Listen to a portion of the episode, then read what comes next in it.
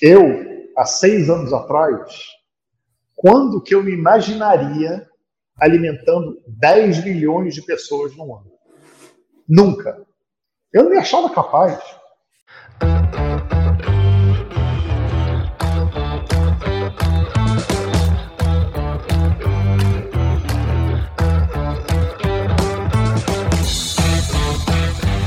Alô, alô!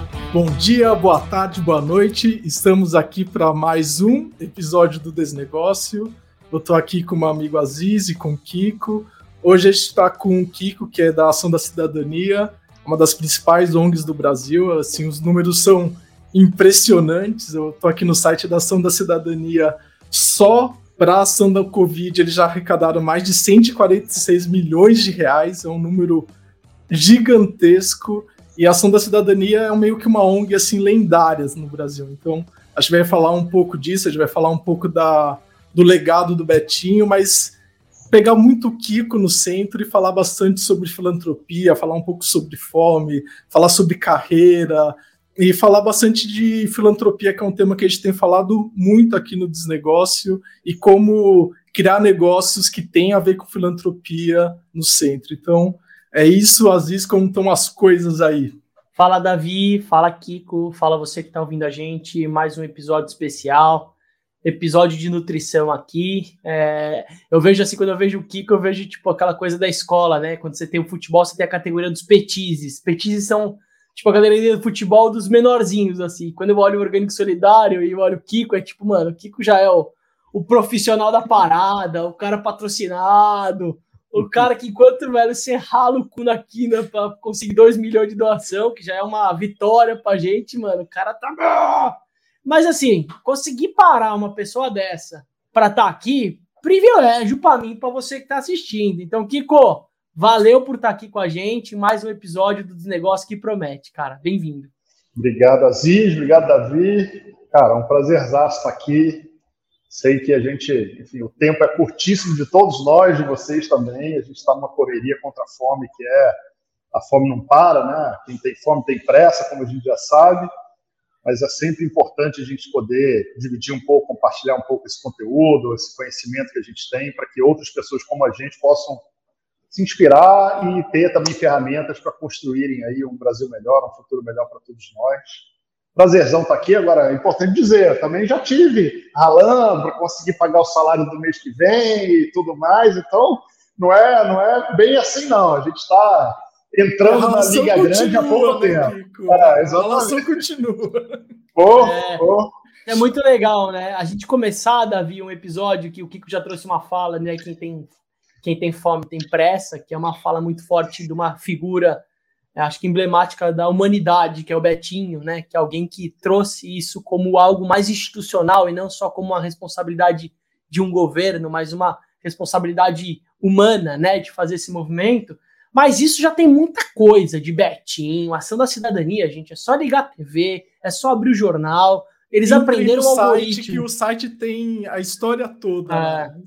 A gente está aqui hoje para entender a história de um camarada, um tal de Kiko, que é difícil de achar, a gente faz até um convite para você, pesquisa sobre o Kiko. Ele até usa codinome, o nome dele nem é Kiko. A gente quer entender melhor qual que é a história, Kiko, para você ter caído nesse mundo, velho? Porque esse mundo a gente não cai. Esse mundo a gente escolhe, né? A gente sabe que é um mundo, é uma escolha. É muito bonito falar de negócio por propósito, a gente fala muito aqui de pessoas que deixam só o que sobrou 1% para fazer filantropia, né? Isso dá tudo certo, ganha dinheiro e o que sobrar se divide por dois, tira o imposto e ajuda. Você tem um é caminho isso. contrário, de uma perspectiva que eu queria que você falasse um pouquinho da onde que nasceu, da onde que veio esse Kiko. Cara, que pergunta profunda, logo de cara essa, porra. Bom, é, eu isso está no sangue, né, Aziz? Assim, eu acho que eu nasci de uma de uma família é, que teve uma luta social muito grande no Brasil, né? Meus pais é, foram exilados políticos, então, durante a ditadura, eram lideranças políticas nas suas regiões, meu pai em São Paulo, minha mãe é, em Brasília, não se conheciam no Brasil, e durante o golpe militar eles tiveram que se exilar para sobreviver, né, porque todos estavam sendo caçados pela, pela ditadura militar, e se conheceram no Chile e lá conheceram o Betinho. Então, o, o grupo, né, Betinho, meu pai, minha mãe, a mulher do Betinho, mais algumas pessoas do entorno, se, se concentrou no Chile, que foi meio que o refúgio de boa parte é, das pessoas que fugiram do golpe militar no Brasil. É, e lá se formou esse grande grupo que ficou junto por muito tempo. A gente de lá, é, minha mãe engravidou é, de mim e a gente foi para o Panamá por causa do golpe no Chile, né? Então, fugiram do golpe do Brasil, foram para o Chile. Então, você, você nasceu no Panamá, é isso? Nasci no Panamá, no meio da fuga, né?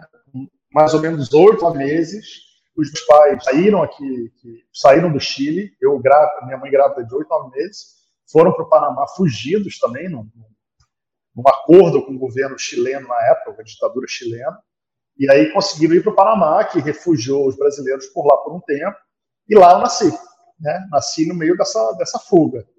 É, nasci no Panamá, a gente ficou lá uns três meses, mais ou menos, e aí com três meses, os meus pais, num, numa cena muito parecida com aquele filme Argo, vocês já viram aquele filme Argo, do Ben Affleck?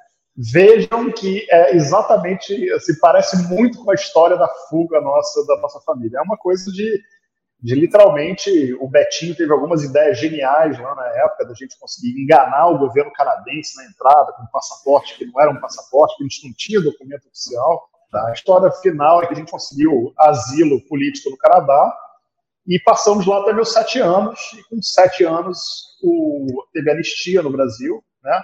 Betinho voltou em 79 e eu e minha família voltamos em 80. Né? Então eu chego no Brasil é, com sete anos de idade tendo morado minha vida inteira no Canadá, minha, meus sete anos iniciais de vida no Canadá, mas sempre perto de pessoas, figuras como Betinho, meu pai, minha mãe e outras pessoas. Né? Paulo Freire teve na casa dos meus pais, na casa do Betinho, figuras históricas, Fernando Henrique, pessoas que trafegavam nesse universo naquela época, né? que eram todos exilados políticos. E a gente, enfim, eu sempre convivi com isso. Né? Quando eu voltei para o Brasil, quando a gente voltou para o Brasil, estudei, me formei, é, comecei a, a, na área de tecnologia. Sou um cara que meu pai sempre foi muito aficionado por, por tecnologia. É, meu pai fundou, no, junto com o Betinho, IBASE, que foi uma primeira grande ONG brasileira pós-redemocratização no Brasil. Né? E essa ONG teve dois grandes filhos. Né? Um filho foi o Alternex, que era um provedor de internet, foi o primeiro provedor de internet para a sociedade civil da América Latina, é, que era o que o meu pai tocava, e teve a Ação da Cidadania, que era o projeto que o Betinho tocava. Né? Então, esses dois grandes filhos existiram, e eu comecei minha vida profissional trabalhando no Alternex. Fui estagiário no Alternex e um dos primeiros webmasters brasileiros. Hoje nem se fala mais esse nome webmaster, né? mas é, na época, eu era uma das primeiras pessoas no Brasil que desenvolvia sites. A gente fazia isso para o Alternex e para vários clientes do Alternex. E como que era trabalhar com seu pai nisso? Cara, era, era, muito bom, né? Ele era uma referência. Meu pai acabou de ganhar, tem acho três ou quatro meses atrás, um prêmio internacional de ícone da internet mundial. Né? É, uma das figuras referências que impulsionaram a internet na América Latina, no Brasil especialmente. E ele participa até hoje, né? Ele é uma pessoa super ativa no meio de governança da internet, ele é chamado para palestrar em eventos internacionais da ONU, etc. Representa o Brasil em muitos desses eventos. Então, assim, foi um aprendizado gigantesco, né? de entender o que, era a importância da internet, mas sempre com um olhar de sociedade civil, né? entendendo a importância. Eu, eu perguntei, do... na real, de como que era aqui com essa relação, que a gente uhum. teve alguns papos com sucessão, com, com gente que trabalha com família, e nem sempre, às vezes com pessoas muito inteligentes, que já tem aquela coisa de saber tudo e tal, o espaço construído para os filhos, ele nem sempre é óbvio, né? Então eu queria Sim, saber como total. que era esse contexto de trabalho de um cara que já era uma referência para você que estava chegando, qual o nível de espaço, dedicação, aquela coisa também muito do pai tradicional patriarcado, não, você vai ter que aprender sozinho. A gente vê muito o Amir Klink nisso, né? Que sim, a filha sim. quer atravessar o planeta, ela fala, pai, me ajuda. Não, não vou te ajudar, hein? Não vou te ajudar em comprar um barco, não vou te emprestar um real. Você vai ter que aprender tudo sozinho. É tipo um, é de um nível de extremo que a gente percebe que não, não necessariamente. Ele, ele cria outros traumas. Às vezes a pessoa pode até sim. conseguir. É, mas eu queria saber como que era esse ambiente com uma pessoa que já era uma referência, né? Sim. Cara, eu posso te dizer que era o mais tranquilo possível. Tem, Legal. Sempre, eu e meu pai, a gente teve uma relação muito de confiança um no outro e de respeito em relação a, ao conhecimento que um ou outro tinha. Eu, eu fui uma pessoa que, assim, estudei muito no começo e aprendi muito de tecnologia muito novo, né, por conta dessa referência, né. Eu, eu estudava num colégio na Tijuca, Colégio Batista, aqui na Tijuca, no Rio de Janeiro, e eu era uma das poucas crianças que levava trabalho impresso pro, pro, pro, né? Ninguém tinha aquele computador. Eu levava impresso o trabalho, já feito, formatado na época num programa chamado Harvard Graphics, um troço super. É, hoje o Paintbrush é muito mais poderoso que aquilo. Então, assim, é, foi uma, uma, uma, experiência, cara, é, incrível, eu acho. A gente tinha realmente esse respeito muito grande, a gente trabalhava muito em conjunto e ele eu fui para uma área meio diferente dele, né? Que ele focava muito mais na questão de governança política da internet. Eu fui na área mais técnica mesmo. Né?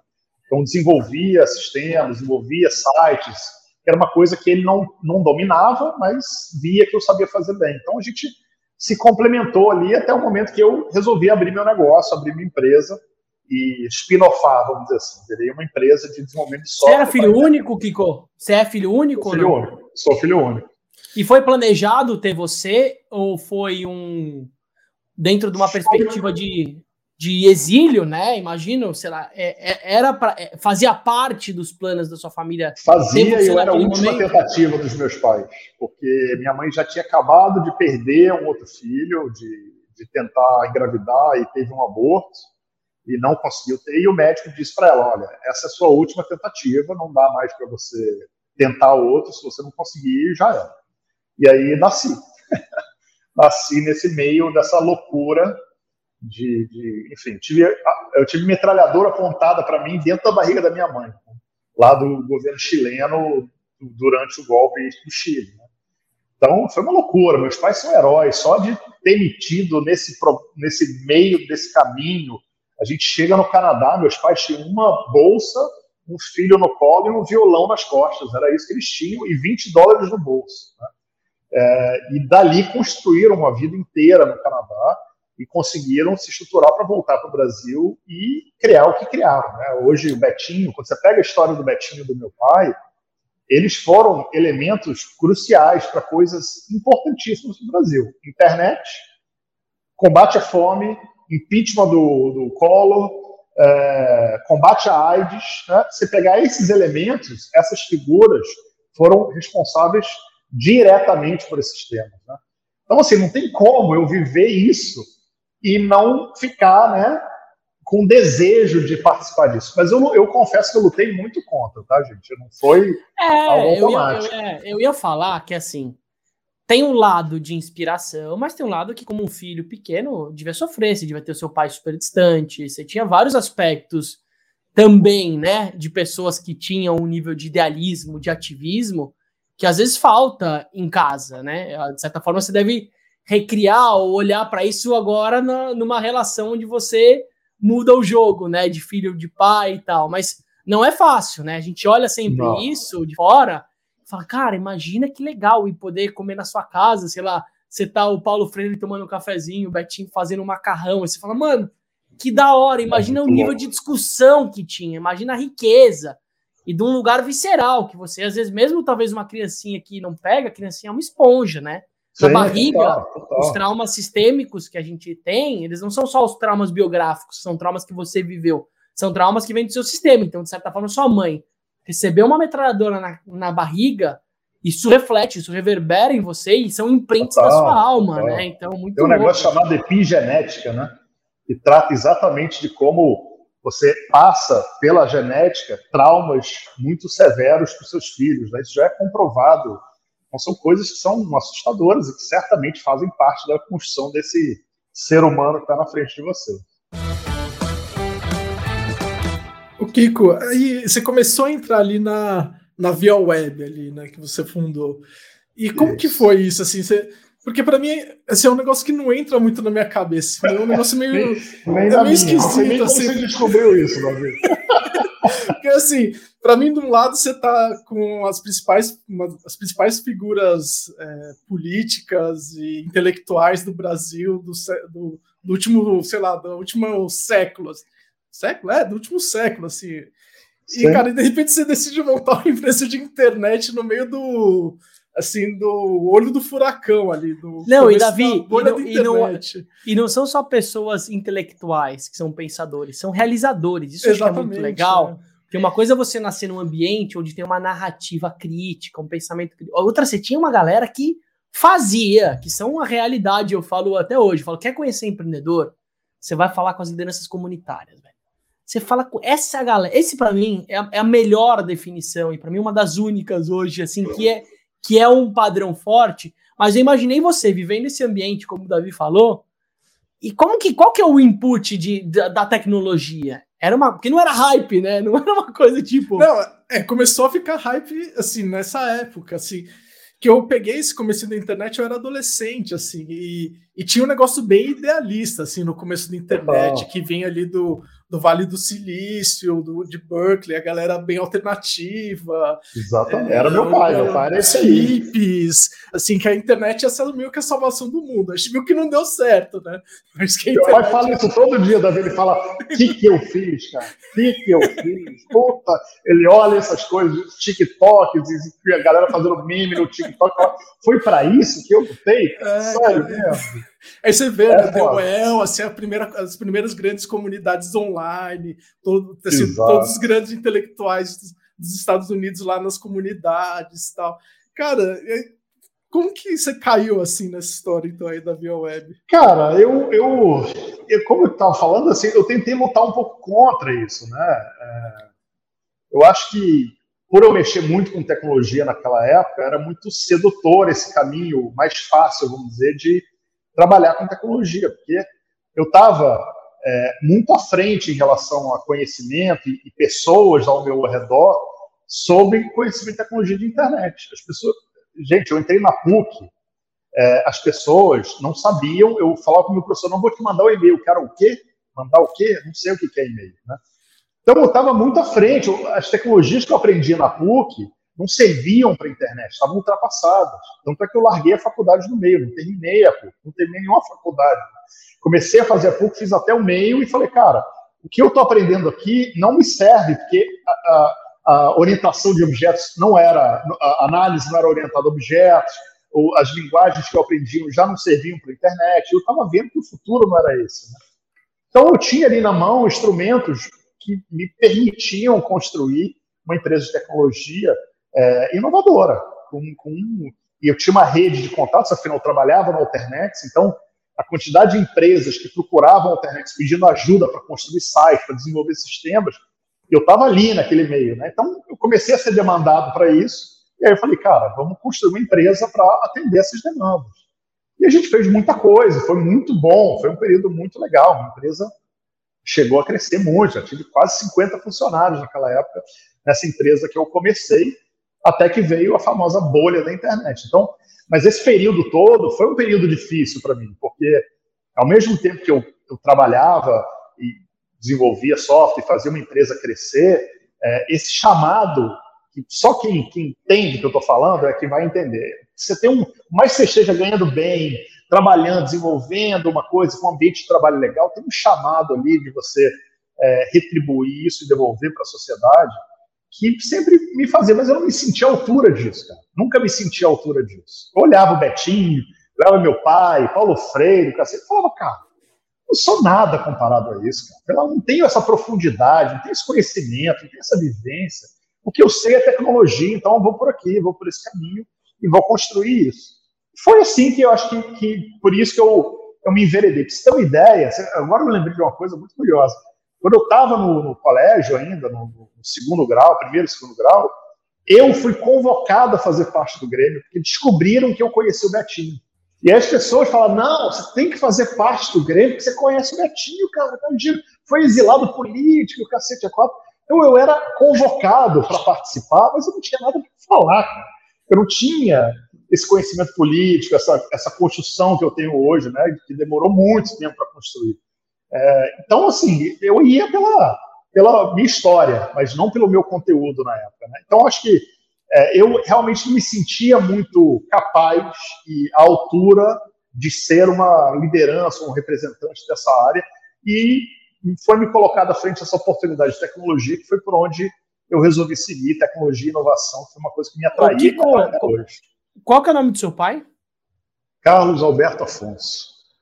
Uma coisa também que é legal destacar, e acho que é um padrão que acontece normalmente, é que às vezes quando você tem uma sociedade, uma parceria de, de, de, de, empresa ou de negócio, o que for, às vezes você tem uma imagem institucional mais forte, então, por exemplo, o Betinho, ele tinha muito isso, né, claramente, era o cara que estava em cima do palco, e, mas você, normalmente você tem pessoas geniais que estão por trás, que dão a estrutura, total, total. que dão as bases, então eu vejo, de certa forma, que nisso talvez você tenha, de certa forma, herdado um pouco do seu pai, que a gente já tem alguns episódios legais que falam muito disso, que é uma outra perspectiva protagonista, né, porque o protagonismo, ainda mais em épocas de TikTok, época que empresa vira sócia de influenciador, a gente projeta muito esse protagonismo de quem aparece e não necessariamente de quem está por trás. Um exemplo disso Exato. clássico, por exemplo, que eu conheci, um dos primeiros que eu conheci isso foi o Nizam Guanais, sei lá, que é uma figura emblemática. Ele é uma figura, mas quem está por trás é o sócio dele que faz tudo acontecer. Então tem uma engrenagem que você viveu que talvez as pessoas que estão fora, às vezes veem muito aquela imagem, aquela persona que representa toda aquela organização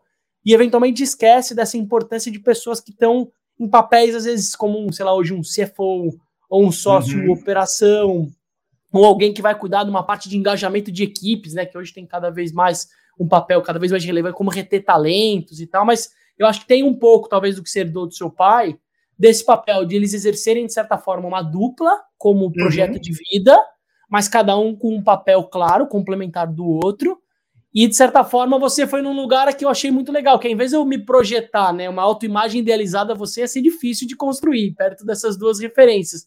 Você meio que se desprendeu, mas a gente fala muito isso do perfil do sucessor, do herdeiro, que ele uhum. tem um perfil que ele é o artista, que a gente fala da história. Porque a gente fala que tem três perfis, né? Você tem o, o herdeiro, que ele vai fazer um processo de sucessão, que ele vai estudar fora, e normalmente ele volta com conteúdo novo.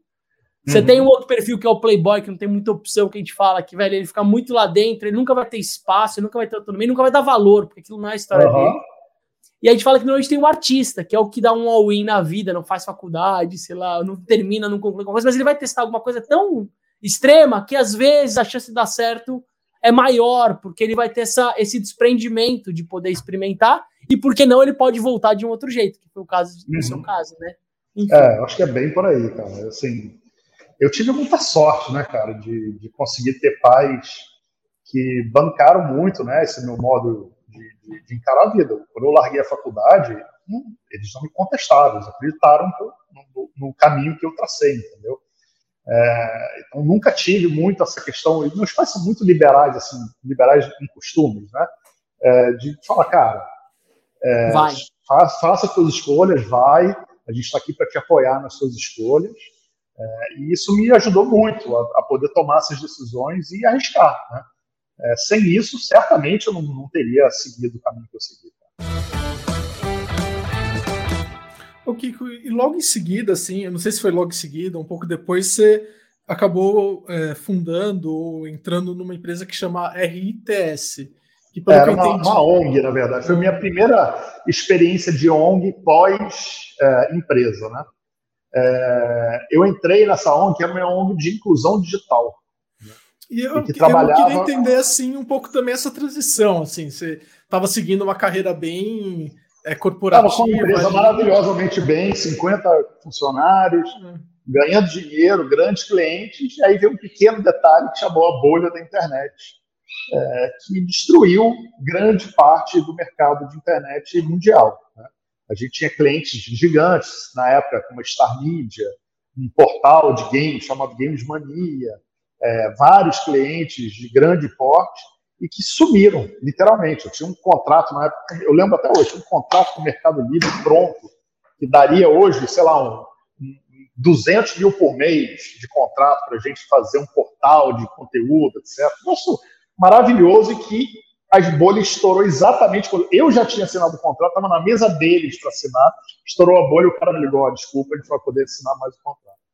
Então, assim, foi um momento que, que, que foi muito difícil, né? E do dia para a noite eu tinha 50 funcionários, eu tive que reduzir minha empresa para 10, né? É, e foi um processo traumático, um processo, assim, de um aprendizado, de um trauma é, gigantescos. E eu fiquei nessa luta com a Via Web por muitos anos, uns dois, três anos, tentando fazer a empresa sobreviver, e eu consegui reverter o processo dela, de fazer ela, ela sair das dívidas, etc., e começar a dar lucro novamente. Mas quando eu olhei para o que eu estava em volta, as pessoas que estavam em volta não eram as mesmas, eram outras pessoas, é, e eu não estava feliz, não estava feliz. Eu falei, cara, não é dinheiro, né? Não estou feliz aqui. Aí eu falei, eu cheguei para a galera, falei, galera, vou fechar a empresa. Aí a galera falou, mas como? Estamos bem, estamos recuperando, não sei o quê. Eu falei, é, mas cansei. É, vocês têm seis meses aí, eu vou ficar aqui aguentando aqui seis meses para vocês procurarem emprego. E aí a gente encerra aqui a empresa e eu vou para outro negócio. E nesse período surgiu essa possibilidade, essa vaga de, de gerência de, de, tecnologia na HITS, que era uma entidade de inclusão digital. E aí eu falei, cara, é, é para aí que eu vou. E foi um, um, período bem interessante, foi um período bem do, desses projetos grandes de inclusão digital, assim, que a gente tinha fez o maior projeto, né? É. A HITS, ah. junto com a Petrobras, fez um projeto de 1.500 telecentros comunitários em todo o Brasil. 1.500 municípios atendidos, milhões de pessoas passaram pelos telecentros que a gente construiu junto com eles. Um troço, até hoje, eu, eu, se eu pensar no que a gente fez naquela época, foi tão revolucionário, porque não é só a questão do, do telecentro, né, de você pensar, ah, vamos dar acesso, vamos construir espaço, etc. Não, a tecnologia envolvida. A gente contratou um cara na equipe, que hoje trabalha no Google, lá em São Francisco, é, que ajudou a desenvolver um sistema Linux. Ele já era desenvolvedor de, uma, de um release do Linux chamado Debian. E ele desenvolveu alguns pacotes para a gente fazer uma solução que fosse a mais barata possível. Então, a gente tinha um servidor, vários terminaizinhos burros que conectavam nesse servidor e você barateava o custo da infraestrutura do telecentro. E tudo isso interligava no sistema de gestão que ficava dentro da HITS, onde o cara logava, sabia quem logou, que programas eles tinham usado, etc., para a gente poder gerir o uso da rede. Troço revolucionário, que até hoje não existe, se você pensar nesses telecentros. Legal. É que a molecada hoje está tão acostumada com o celular que eles não entendem muito bem o que, que é um, um telecentro hoje, mas era, era o que existia de ferramenta de acesso é, há 20 anos atrás, quando o é, tinha computador, né? É, exatamente. É. Não eu, tinha eu, celular, eu fui privilegiado, assim, que eu tipo, fui ter computador muito jovem, assim, mas a maioria das pessoas não tinha computador. Então, hoje todo mundo tem celular e não entende o que, que era isso há 20 anos atrás. É eu sou da época, cara, que a gente ia para Búzios viajar de, com, com a garotada, com os amigos, e a gente tinha que ir para o centro da cidade para ir na Telerge para fazer uma chamada telefônica, porque não tinha telefone nas casas, só tinha ah. o centro lá da Telerge. Então, assim, é mais ou menos isso o telecentro para essas pessoas. Era o ponto onde elas tinham acesso a uma tecnologia para acessar a internet. Legal. E aí, e aí você chegou no Nação Cidadania, assim, de alguma maneira aí que a gente não sabe bem pelos círculos da vida, assim, o Betinho tinha falecido já, se não me engano, né, final dos Faleceu anos 97, 90, Betinho. né? É. E, e, aí você entrou na Nação Cidadania, o que, 2003, 2000 mais ou menos, né? Na verdade, eu tive uma passagem entre a HITS e a Ação da Cidadania numa empresa chamada QX3, uma empresa de desenvolvimento de software para o mercado financeiro, gente. Nossa, Olha nada a ver, né? É. Nada a ver com... Ninguém acredita, cara. Nem eu acredito. Mas foi isso, e me deu uma bagagem enorme, é, porque ela essa empresa também, ela trabalhava muito com tecnologia e inovação. Tem, tem cara de empresa do Eike Batista aí, sim, velho. Olha, é, eu é, sabia que a gente ia pegar nem, você. Nem era. Sabia que, você, sabia que você ia puxar meu tapete em algum momento, né? Fui eu que falei essa, não foi nem você. Mas, cara, foi uma passagem importantíssima. E eu passei anos, passei seis anos nessa empresa. Entrei como é, na área de suporte, para coordenar a área de suporte, virei diretor de TI, virei sócio da empresa. E também é isso. Chegou seis anos depois, eu estava ganhando um ótimo salário, a empresa estava indo bem, a gente tinha. Todas as grandes corretoras do Brasil eram nossos clientes. É, e eu simplesmente chegou num momento que eu falei, cara, não estou feliz, cara, não estou feliz. E eu acho que eu demorei muitos anos da minha vida para entender isso, né, que a minha felicidade não está atrelada a dinheiro, é, não está atrelada a, a, poder, né? ela está atrelada a conseguir, de fato, fazer impacto, né? Mas, Kiko, é... deixa eu fazer uma pergunta dentro dessa Fala. transição. Porque você traz assim, ok, criei uma perspectiva de um negócio por tecnologia, onde tinha essa coisa do novo, uma nutrição de algo que era um caminho que você não sabia onde ia chegar. Aí você experimentou filantropia, você experimentou impacto e criou algo autoral, que, puta, foi muito relevante.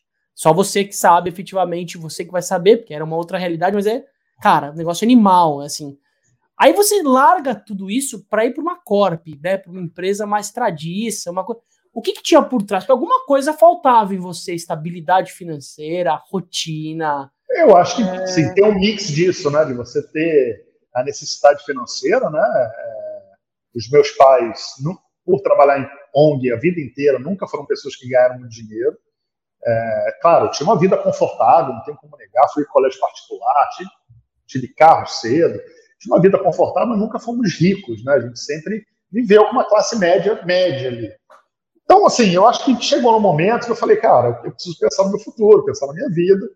Com esse meu conhecimento de tecnologia forte, eu fui sendo seduzido por essas pessoas, falar, não, vamos construir um negócio legal aqui, é, o ambiente era legal, as pessoas eram legais, saca?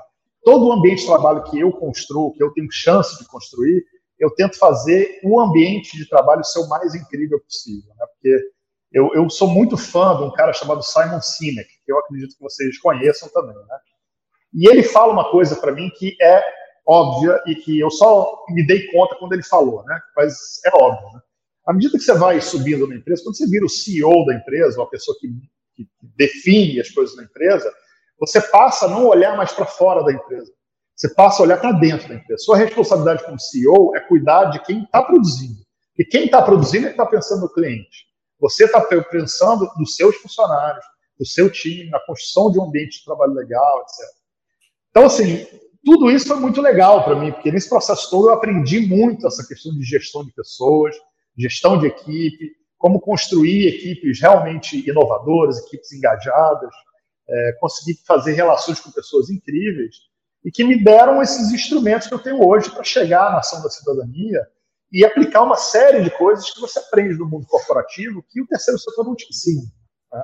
Eu acho que esse mix de conhecimento me permite hoje chegar na ação da cidadania e fazer uma revolução na entidade. É, eu entrei há seis anos atrás como diretor executivo, a gente atrasava salário, não sabia se ia pagar salário no mês que vem tinha grana ali para passar o Pires todo mês para pedir doação de 10, 15 mil reais, entendeu? E hoje a gente tem um fundo de mais de 30 milhões de reais que nos garante por 10 anos, entendeu?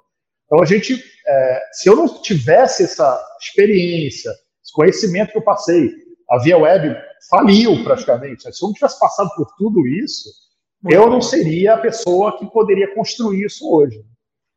Muito legal, né? Que seu, seu pai, ou sei lá, o próprio Betinho, ou alguém fosse teimoso e falasse, já vem aqui, não, eu passei por isso, a minha, a minha, minha história, eu também não concluí a faculdade, né? E o meu pai é segunda geração, eu sou uhum. o terceiro Aziz mais velho de uma família empreendedora. Era para eu ter ido direto para a empresa da família e eu não fui. Então, quando você fala essa riqueza, acho que é um, é um puta insight legal para quem tem o privilégio de ter uma sucessão de uma empresa incrível, seja ela tradicional, seja ela em qualquer mercado mas principalmente o privilégio de você trazer um repertório autoral antes e viver a mão na graxa, viver na prática e não no ambiente simulado, né? A gente fala Exato. empresa júnior, velho, empresa júnior não, velho, empresa júnior não existe. Usa energia de uma empresa júnior, vai fazer alguma parada para algum pai desempregado, sei lá, vai fazer um MBA que no final vai ter uma formação simulando uma startup, não, velho. Monta um business real. Então acho que tem uma uma, uma história e eu gosto muito de uma perspectiva que você traz, que você deve ter passado um pouco disso no começo, que é você está trazendo um repertório de negócio para o mundo da caridade. E tem uma parada que você deve ter passado, que eu estou vivendo, que dentro de uma outra esfera, de uma outra perspectiva, eu estou vivendo. Não, não, Kiko, isso não pode. Isso não é, não é assim que fala. Tem que falar assim. Tem uma coisa meio que é uma cartilha da filantropia, uma coisa de. Até o, a gente até brincou antes, né, da história de caixa 2, tem uma tensão, tem uma parada por trás que ela impede de você inovar, ela, ela, ela restringe alguém que olhe como uma visão de negócio. Não, eu tomo correção toda hora, não, Aziz. Organização não é um negócio, velho. É uma organização social sem fins. Não, tudo bem, mas para pensar que ele tem que ter lucro, que ele tem que ter uma folha, que ele tem, tem uma perspectiva de receita. Então tem uma quebra de cultura que eu queria que você falasse como foi a sua chegada meio menino maroto ali, óbvio, numa empresa que precisava de um oxigênio, não é à toa, pô, uhum. perdeu a sua imagem institucional. Cara, onde a filantropia tava, era o troco do que sobrava. Como que é a sua chegada? Qual o nível de autonomia que você tinha? Como que foi esse. Hum, deixa eu ver onde eu tô pisando. Cara, assim, mais uma vez, eu sou um cara muito sortudo, cara. E, e assim, boa parte do que eu tô aqui foi sorte, viu, gente? Não foi sorte de ter conhecido as pessoas e ter tido essa abertura. É, quando eu cheguei na Ação da Cidadania, eu, eu tinha acabado de sair daqueles três e falei, vou tirar um ano de sabático. Quero me entender, quero construir, quero pensar, quero ler, estudar. Normalmente o sabático ele vem depois desse momento, ou seja, tudo que você abriu mão da vida em troca de é... dinheiro, você vai pegar o dinheiro que você achou que você ia economizar para alguma coisa para resgatar todas as feridas, todos os hematomas. Eu tô, é eu tô no meu sabático, eu tô no meu sabático há três anos. Né? é isso, sabático há é três anos. Tô... É isso. Eu fiquei nessa, falei, cara, eu preciso pensar, preciso ler, preciso estudar, preciso conversar com gente, abrir minha cabeça de novo, porque eu quero impactar. A única coisa que eu tinha certeza é, cara, eu, eu tenho chance agora de fazer impacto. E eu vou fazer, porque é o que, eu, o que me atrai, o que me deixa feliz. E aí eu comecei a tatear, e nesse meio período eu fundei o Dínamo, né, que é uma organização focada em políticas públicas para startups, com uma galera incrível, que é uma. A gente atuou fazendo coisas incríveis, como o marco legal das startups, etc. Mas, em paralelo a essa, essa, esse processo, é, um amigo em comum falou: pô, o Daniel Souza, o filho do Betinho, está lá na ação da cidadania, está precisando de ajuda. Porque eles estão bem perdidos, etc. Por que você não bate um papo com ele, vê o que que. E eu falei: beleza, estou com um projeto aqui de fazer um hub de inovação social, vou lá bater um papo com ele. Cara, eu cheguei lá na ação da cidadania, marquei a reunião com ele, cheguei, na hora que eu entrei, o Daniel estava recebendo uma galera que tinha acabado de sair. E que aí vocês eu falei, eram amigos de infância. Amigos de exílio, né? Mas ele é mais velho do que eu. Amigos então, de exílio. Amigos de exílio. Mas como ele tem mais ou menos uns oito anos a mais do que eu, no exílio era muito diferente, né? Porque quando você é criança, oito anos faz muita diferença. Hoje não, a gente já tem uma relação próxima, mas na época a gente tinha uma relação, não tinha uma relação próxima. A gente foi tendo uma relação próxima à medida que eu fui crescendo, mas é, fazia muito tempo que eu não falava com ele. E aí ele me chamou para esse papo, eu fui lá, eu entro na ação da cidadania, tem um grupo saindo, eu sento lá e falo, pô, Daniel, legal, estou com um propósito, estou querendo fazer, estou querendo ajudar a ação da cidadania, sem pagar nada, eu quero ajudar, o que, que eu posso fazer? Eu, falei, cara, estou com uma ideia aqui do caralho, de montar um hub de inovação social, vocês têm esse galpão incrível, etc. Aí ele pegou, olhou para o cara, que era na, na época o CEO, olhou para ele, olhou para mim e falou, cara, que você sabe que eu não acredito em Deus, né? Mas nessas horas é difícil duvidar que o Betinho está lá em cima te botando aqui na minha frente, porque essa galera que acabou de sair daqui é, é justamente uma galera que é, do governo para esse galpão aqui, dizendo que queriam que a gente ficasse aqui, mas precisavam de um projeto de inovação, de, de formação, capacitação. Você está me apresentando aqui exatamente o que a gente precisa nesse momento, vamos conversar. E aí eu comecei a conversar com ele para entender a ação da cidadania. Né? A ação da cidadania estava é, bem largada, né? ela estava fora assim, de uma atuação social forte, tinha suas ações acontecendo, mas não estava mobilizada como ela estava, até porque a gente saiu, quando eu entrei em 2014, foi em 2014 que eu fui, o ano que o Brasil saiu do mapa da fome da ONU, gente. A ação da cidadania estava perdida, falou, cara, o que eu vou fazer agora? Chegou a nossa utopia, vamos fechar? Né? Porque era uma, uma Uau. opção. Uau. E aí eles eu justamente falei, cara, vamos fazer o seguinte: eu tenho conhecimento aqui, design thinking, de, de liderança, de gestão. Vamos fazer um projeto onde eu dou uma consultoria para vocês de graça, para a gente conversar com pessoas, fazer um brainstorming e saber o que, que a ação da cidadania vai fazer para o futuro dela. E eles toparam. Eu passei, cara, um ano e meio com eles, é, falando com pessoas, pesquisando, conversando com gente de fora da entidade, etc. Montamos um processo e chegamos a um projeto de o que seria o futuro da ação da cidadania, que é um projeto que tinha um mote do você tem fome de quê? Né? Porque, para além da fome de alimentos, você tem fome de cultura, de cidadania, de direitos humanos, de diversidade, etc. Então, a ação ia, ia começar a tratar das outras fomes, pós a fome mesmo. Né? Cara, a gente montou tudo, apresentamos isso, quando a gente apresenta esse projeto, é um sucesso, e aí a gente, nesse processo de consultoria, eu também fiz um processo de mudança da gestão da entidade, de criar um novo estatuto para se adequar a esse novo nova visão da entidade. E aí, quando a gente votou o novo estatuto, é, as pessoas me convidaram para montar uma chapa para ser o, o, o, novo diretor da Ação da Cidadania. E aí, cara, me elegeram, me botaram lá como diretor executivo. Isso foi quase que nem o Grêmio, assim, quase que nem o quase Grêmio. É, dessa, quase dessa vez tipo, você vai, preparado. Vai, porra. É, dessa vez eu me preparei um pouco mais. É, mas que coisa. Mas, mas confesso que nunca me senti, não me sinto à altura até hoje, tá, gente? Eu tô aqui aquela história de você se sentir que nunca tá, tá, tá, tá enganando todo mundo é real, tá? Mas assim, síndrome do impostor, todo ela, mundo ela existe. Que coisa existe real. Ela existe. Existe é, real. Não, mas tem um lugar que, assim, é que você tem uma sutileza que, que não é do ego, né? É de um lugar de, um, de uma escolha de vida mesmo. Mas tem um lugar que você que escolheu tá aí, né? Quando você fala, você fala muito de sorte, né? Eu, eu não acredito em sorte, não. acredito, velho, que é merecimento porque você tá no lugar certo com as pessoas certas. Então tem uma chamada sua muito forte que você traz de uma humildade que é quase um lugar exagerado aí, que, porra, mano, é do cacete, animal, assim. Você se colocou aí totalmente. Imagina a sorte, é, a sorte é aparecer na quadra todo dia. A sorte é aparecer na quadra todo dia. Jogar todo dia, a sorte aparece. Não, mas é, cara, eu acho que assim, eu tive uma construção de vida, né, de pessoas que me, me foram colocadas na minha vida, que não fui eu que coloquei, né, não fui eu que corri atrás, que facilitaram muitas construções. Né. Então, é, para você ter uma ideia, eu ter participado anos na Q3, que é uma empresa de mercado financeiro, me abriu muitas portas em empresas grandes, porque eu conheci os investidores, conheci a galera. Então, assim, quando eu chego aqui na Ação da Cidadania, eu chego com conhecimento de falar direto com o diretor do Google, falar direto com o diretor do Facebook, sabe? Eu consigo abrir portas com o conhecimento que eu tive.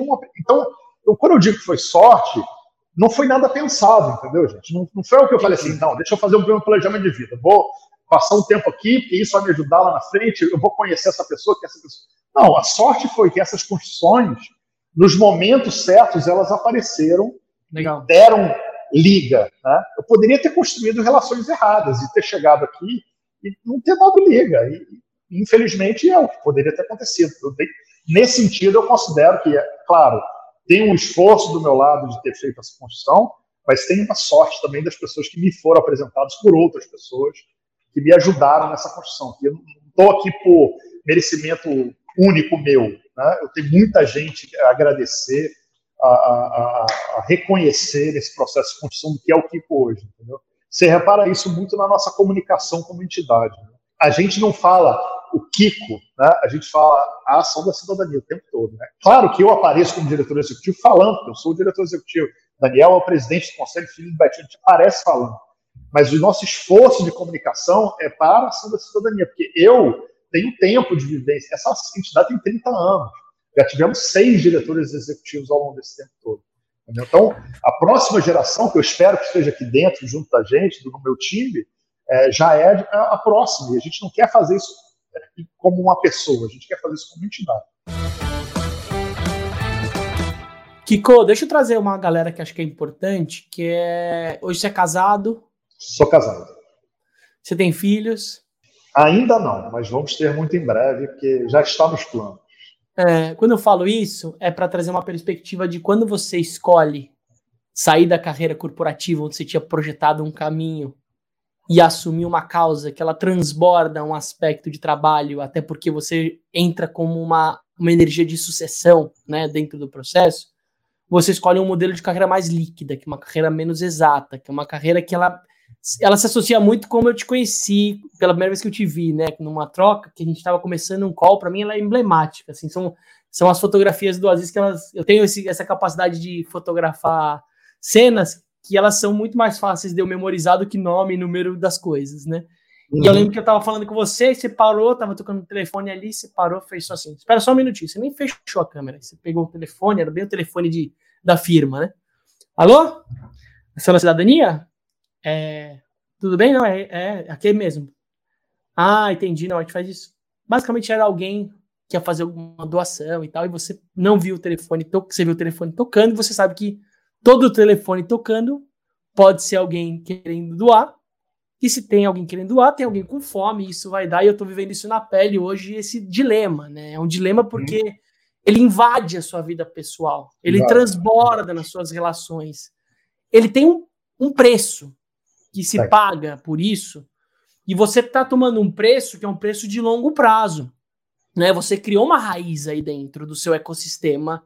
Eu gostei da analogia. Você queria criar um ecossistema, você criou um ecossistema de fome, olhando uma perspectiva de uma fome mais plural, além da barriga cheia, né? Porque biscoito enche, mas biscoito mata também, né? Então, uhum. você tá com essa pluralidade. Eu queria que você falasse como foi a relação em casa dessa aceitação e aí transbordando para os amigos, para a vida social, para sua personalidade como indivíduo, os seus hobbies, uhum. o seu dia a dia, porque isso dá uma extinguida, dá uma diminuída, digamos. Como que é isso, Kiko? Bom, eu já começo dizendo o seguinte: desde o início da Covid, eu tive quatro dias de férias. Né? Então, isso eu acho que já. Eu esperava que esse final de ano eu ia conseguir descansar no Ano Novo e no Natal, e aí veio as enchentes do Sudeste, e é isso que você falou, né? a gente é é todo a ação da cidadania, né? A gente você organismo solidário, eu ação da cidadania, a gente está o tempo todo pensando nisso, né? E, e eu sou acionado o tempo todo por causa disso. Então, eu estou lá, dia 30 de dezembro, recebendo um telefonema de uma grande empresa dizendo: olha, cara, estou aqui, a gente quer doar um milhão de reais para as famílias do sul da Bahia e eu não consigo não atender porque eu me coloco muito no lugar da pessoa que está lá no dia 30 de dezembro, sem porra nenhuma para comer, e o cara está dependendo de que eu atenda um telefone para receber esse dinheiro e fazer a comida chegar lá, entendeu? É, cara, é um, é um peso. Eu vou te dizer que o, o nível pessoal é, não é fácil.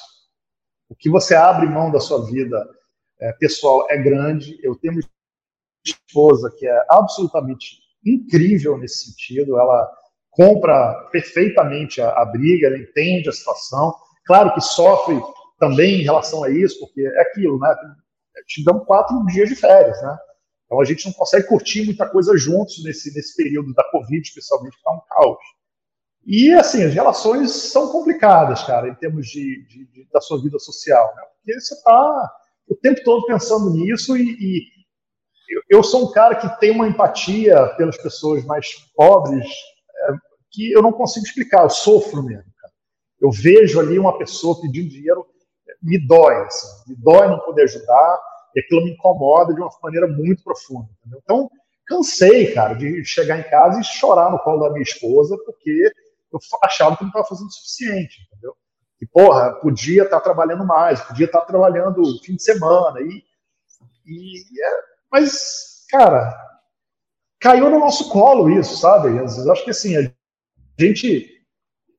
Foi uma escolha minha fazer isso, e eu não me arrependo em nenhum momento fazer isso. É, acho que eu estou a par dos meus sacrifícios e das coisas que eu que eu estou construindo, é, mas a gente tem que saber o preço que a gente vai pagar por isso. Né?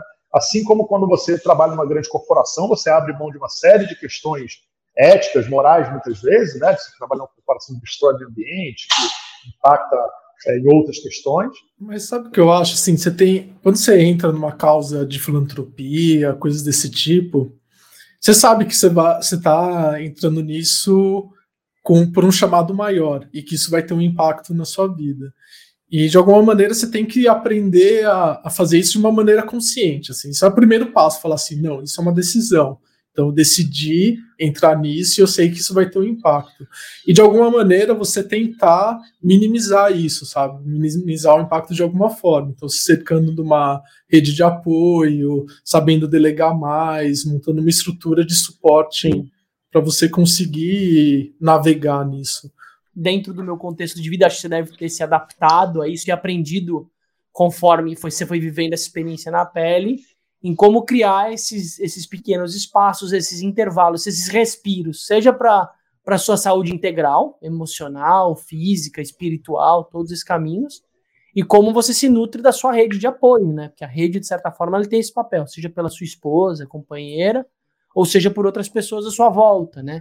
Mas o que eu estava trazendo, só complementando com esse ponto, e você já traz, Kiko, que assim, se empreender já é um ato solitário, por que, que a gente não traz uma perspectiva, eu, a gente também não ressignifica o lugar de empreender dentro de um contexto de filantropia, né? Porque eu, hoje eu fui impactado e não tem como não falar. Eu recebi um vídeo, é, um vídeo sátira de um banco laranja, enfim, mostrando como se fosse uma propaganda deles, velho. Tipo, perfeita, assim. Tipo, de, sim, sim, eu vi, eu vi, E, tal. e, mano, um banco que lucrou 26 bi, velho. É tipo, mano, é muita grana de grana, velho. É muita grana de grana, assim. E são pessoas, na verdade, né? Não são um banco. O banco é uma estrutura etérea ali. Tudo bem que ele precisa prestar. Mas, cara, tem essas grandes estruturas que elas terceirizam e elas delegam. Eu aprendi que vivendo na filantropia, minimamente, ainda sou um bebezinho, mas que existe uma importância da cooperação das duas coisas. Marca, empresa, você não faz filantropia, velho. Você apoia as organizações sociais que estão fazendo. Então não queira falar que você faz. Tipo, vale, sei lá, como exemplo. Não, não é você que doa nada, velho. Você ajudou com recurso, mas você fez junto com outras articulações que garantiram quem vai comer, o porquê, a distribuição, a lógica. Vamos fazer junto. Por que, que você vê essa, essa distinção do empreendedor da filantropia? Eu tenho clareza, Aziz. Fala, é. fala essa resposta. Aqui. O que, que você tá quer, né? Ih, vai querer conexão agora. Cara, é, eu estou pesquisando exatamente isso agora. Assim por que, que as grandes corporações atuam da maneira que atuam. É, e a gente tem que entender e fazer uma reflexão sobre o que são essas corporações. Né? Hoje em dia, essas grandes corporações todas, elas não são como na nossa época mais nova, né? que você tinha lá o dono da empresa, o cara lá sentado na mesa, que ele falava assim, não, pode, paga o salário de todo mundo aí, não quero saber, deixa eu tenho prejuízo esse ano aí, porque eu tenho dinheiro tiro do meu bolso aqui para pagar a galera, fica tranquilo. Não, vamos, é, vamos manter o preço baixo, que a galera não está conseguindo comprar, para a gente ajudar o povo. Não existe mais. Acabou. Né? É, hoje, essas grandes corporações são dominadas por grupos de investimento, que olham para as empresas como fundos. Então, ele olha para empresa X, não vou falar nenhum nome aqui, porque tem vários que nos apoiam. Então, para a empresa X, e diz o seguinte: X, eu quero que você me retorne no mínimo 10% de lucro ao mês, ao ano, ou seja o que for. E eu não quero saber o que você está fazendo, mas você tem que me retornar 10%. E essas empresas, elas começam a ser constituídas de uma forma para construírem é, modelos de negócio que vão dar esse lucro, seja comprando outras empresas que estão dando lucro, seja mudando o modelo de negócio delas, seja elas investindo em fundos de investimento que deem um retorno. Por isso que você vê grandes empresas criando ramos de investimento bancos, fundações, grupos de investimento, que elas precisam retornar para o investidor isso, e elas não conseguem com o negócio próprio. Né? Então, assim, isso tudo para dizer o seguinte: a gente precisa compreender que as corporações elas não são mais como antigamente. Então, elas têm interesses de grandes grupos que visam o lucro. Né? E aí, como é que a gente isso tem a ver com o social? Você, obviamente, ouviu falar da famosa palavra que é na moda, que é ESG. Né? Todo mundo é ESG, eu sou ESG, etc. Faço meus anúncios lá bonitinhos com um golfinho pulando, etc. É, mas a grande realidade é que os grandes investidores olham hoje para ESG como uma forma de reduzir o risco do investimento delas. Então, se eu sou um grande investidor, vou falar assim, cara, está todo mundo cobrando as empresas sobre diversidade, sobre respeito aos trabalhadores, sobre redução de impacto ambiental, etc. Isso gera para mim qualquer impacto que aconteça, que a minha empresa cause, faz as ações do meu investimento caírem. Eu preciso então criar um mecanismo para forçar que as minhas empresas sigam essas regras para que eu não tenha prejuízo. Então o cara vai lá, senta e fala: beleza, vamos criar ISD. ISD é uma governança corporativa que eu garanto que essas empresas vão ficar presas no seu footprint, na sua pegada. Né? Então, se você olha, e eu estou pesquisando exatamente isso agora, tive reunião com a Bolsa de Valores, várias outras pessoas, para entender os meandros do funcionamento disso. Né? Você começa a entender que os índices que eles usam para medir o impacto social delas, elas fazem é, medições só intramuros o que, que eu gerei de impacto, o que, que meus funcionários estão sofrendo de impacto, o que, que a minha marca está tá fazendo de impacto. Então, é por isso, Aziz, que uma empresa chega para você e fala: quero te doar, mas eu só posso que você entregue em, na cidade de Pirapora do Norte. Aí você vai falar: mas por que Pirapora do Norte? Se a fome está em Juazeiro do Norte. Ah, aqui para a do Norte está a minha sede da minha empresa que produz. E é lá que eu gero impacto, e para o meu relatório, eu preciso gerar impacto na localidade que eu estou. Para você ter uma ideia, tem índices de medição de ESG que penalizam a empresa se ela investir fora das regiões onde ela atua. Então, se eu vou lá, sou de, do Rio de Janeiro e estou impactando ali em uma região e vou fazer apoiar o sul da Bahia, o cara é penalizado. Porque o investidor fala: porra, eu estou botando meu dinheiro para você investir em ações para reduzir o meu risco, não para você fazer uma ação em outra cidade. Você tem que botar o dinheiro para reduzir o meu liability de impacto social e ambiental.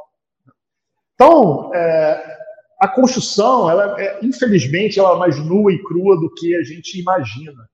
E, e a gente está eu estou compreendendo muito isso nessas conversas que eu estou tendo, justamente para tentar de alguma forma mudar isso. Eu quero que as empresas possam lançar no relatório ISD delas um mais do que o zero a zero. o zero a zero é eu começo, eu monto a minha empresa, eu estou menos 10, porque eu impactei meio ambiente, eu impactei socialmente, eu impactei aquela comunidade. Eu vou construindo, somando uns, para eu poder zerar a minha conta. E é isso que o ESG quer fazer, zere a conta. Tá? O que eu quero é que a gente comece a pensar em como bonificar as empresas que vão no mais um, no mais dois, no mais três, no mais quatro. Isso não existe. Tá? Isso é marketing. É muito isso legal, hoje, Kiko. O bônus é só marketing. É muito legal você falar isso, que é uma coisa que eu, às vezes, a gente fala bastante aqui no podcast, que não adianta nada de falar de de sustentabilidade, a gente tem que falar de regeneração. Então, eu pensei exatamente nisso, é, Davi. Porque quando você fala em sustentabilidade, quer dizer que você zerou a conta.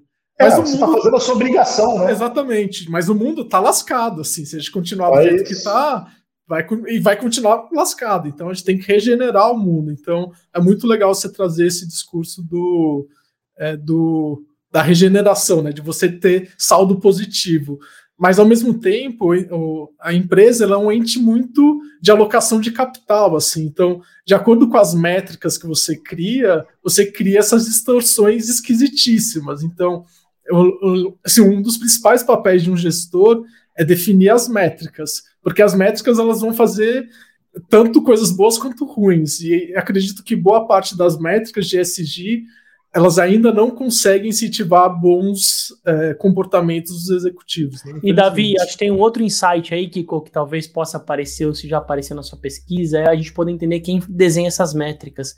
Até que ponto as pessoas estão pensando nisso? Elas estão sentindo a dor que você sente quando você vê a realidade de uma pessoa que não tem o que comer. Até que ponto ela está entendendo o que é regeneração do solo, qual é o impacto de uma produção de soja? Acho que a, a pandemia ela deixou um negócio que já tinha um distanciamento, quando você fala do entre muros, é muito forte isso para mim, porque é uma sociedade que está entre muros, não uhum. só do uhum. trampo, mas da vida, né? A gente não Sim. atravessa mais nos lugares perigosos, nos lugares que são mais áridos. A gente vê o que, é, de certa forma, é, é, é impulsionado para a gente nas nossas bolhas de redes sociais ou os canais que a gente segue como veículos de informação. Então, essas pessoas que estão criando essas métricas, elas não fazem ideia de qual que é a perspectiva de alguém que não precisa estar muito longe, né? As pessoas que ajudam, sei lá. Eu não sei, Aziz, eu, eu tenho uma possível. dúvida em relação a isso. Eu acho que elas sabem, elas só não têm interesse. Porque assim, o cara que está criando essa métrica e esses índices, ele Quem tá são esses caras? Quem são esses caras? Então, por exemplo, tem o, o, GRI, que é o índice principal que é utilizado. Né? O GRI, cara, o li de ponta a ponta, para justamente entender, porque meu papo com a, com a Bovespa com a Bolsa, foi com a B3, foi falar o seguinte, cara, como é que eu, como ação da cidadania, nos meus relatórios para as empresas que nos apoiam, consigo entregar um dado, uma informação que gere um ponto positivo para elas no ISD que elas vão entregar para vocês. Eu conversei isso com eles. Cara, a gente não achou. Não tem. Eu falei, cara, então você está me dizendo que se o cara doar um milhão de reais para eu doar cesta básica para mil famílias na região XPTO, esse cara não vai ganhar mais do que se ele plantar três árvores na comunidade tal, É. Uau. Então, assim, não, o, o, o, problema, e não é a galera da Bovespa, né? E, porque eles usam os índices que são criados lá fora, é uma coisa internacional, não é uma coisa é. brasileira, né? É uma coisa internacional. O que eu acho que, que o Brasil poderia ser inovador nesse sentido, e essa conversa com a Bolsa é nesse sentido, a gente tentar. É criar o seu próprio índice. É isso, é dizer o seguinte, cara, ó, eu tenho meu fundo ISD, que é o, o, o zero a zero. Fundo SD zero a zero, que é você fez sua obrigação. ó, essa empresa aqui fez sua obrigação. E eu quero fazer agora o ESG Plus, que é a empresa que fez sua obrigação e entregou mais impacto. Aí esses caras vão ter um outro rating, vão ter outros fundos que podem apoiar esses caras e dizer, olha, cara, Legal. esse cara é o regenerador, não é só o cara que está pagando a conta do que ele causou. Entendeu?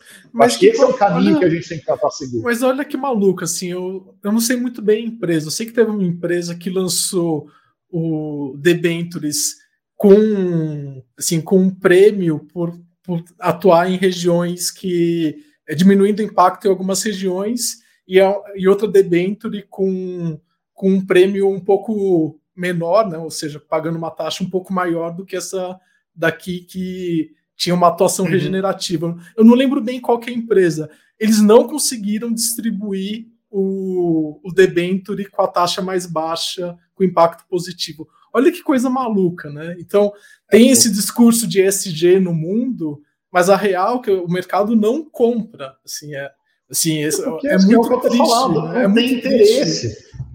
O, o, mercado, as empresas se adequam ao que está vindo de cima para baixo, não por interesse delas. É claro, gente, tem exceções, tá? Não vamos também generalizar, dizer que todas as empresas são assim. Tem empresas que a gente, inclusive, é parceiro de algumas delas, é, que são empresas que realmente têm uma, uma vontade de fazer as coisas. Mas a grande maioria está entrando na moda de ESG por uma exigência ou do investidor ou do mercado. Né? E aí é o que eu já ouvi numa empresa que eu dei consultoria uma vez. Nós não estamos aqui para ganhar o jogo, nós estamos aqui é, para. É, como é que é? Não, nós não estamos aqui para ser o melhor, melhor do, do, da turma, nós estamos aqui para passar de ano. Né? É isso. O famoso passar o batom no porco, né? É passar isso. Elas querem passar de ano, elas querem pegar o relatório e falar, deixa eu ticar tudo que eu... Pronto, já deu, já deu. Vamos, vamos, vamos para o ano que vem, não interessa mais, já tiquei tudo aqui, já estou lá listado lá como IST, não preciso fazer mais nada. É isso, a gente tem que também parar um pouco do nosso lado, eu acho que isso foi uma coisa que eu trouxe aqui para a ação da cidadania, dizer o seguinte, tem que parar um pouco de fantasiar o, o mundo que a gente vive.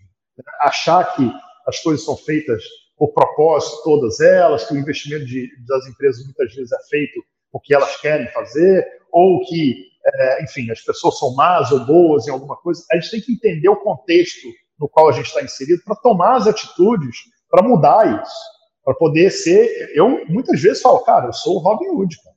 Aqui, ação da cidadania, eu sou o cara que capta recursos. Então, muitas vezes eu falo, eu tô, a galera fala, pô, mas você vai negociar com essa empresa? Eu falo, cara, eu sou Robin Hood, bicho. Eu, eu tô com um monte de gente morrendo de fome, não, não tem dinheiro chegando, eu preciso captar dinheiro, cara. Eu vou procurar nas empresas que têm dinheiro e vou conversar e vamos chegar a um acordo que faça sentido para todo mundo e a gente vai entregar para quem está morrendo de fome. Meu foco é matar a fome das pessoas que estão morrendo de fome hoje, que elas não podem esperar. Então, se a gente também ficar nesse debate é, infinito, a gente não sai do lugar. A gente precisa entender que a, as regras que estão colocadas são essas, entender a psicologia das pessoas que estão envolvidas, entender as regras financeiras do, do mercado, etc., para a gente criar mecanismos de fazer essa coisa funcionar.